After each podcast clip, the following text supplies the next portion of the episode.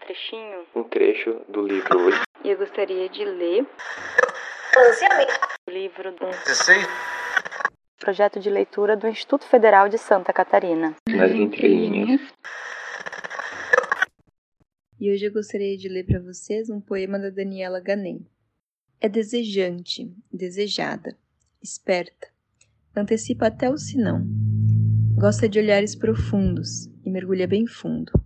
E mesmo quando parece não estar tão atenta, ela se transforma. E ainda serena, descobre que a única coisa que ela quer é nunca parar de desejar.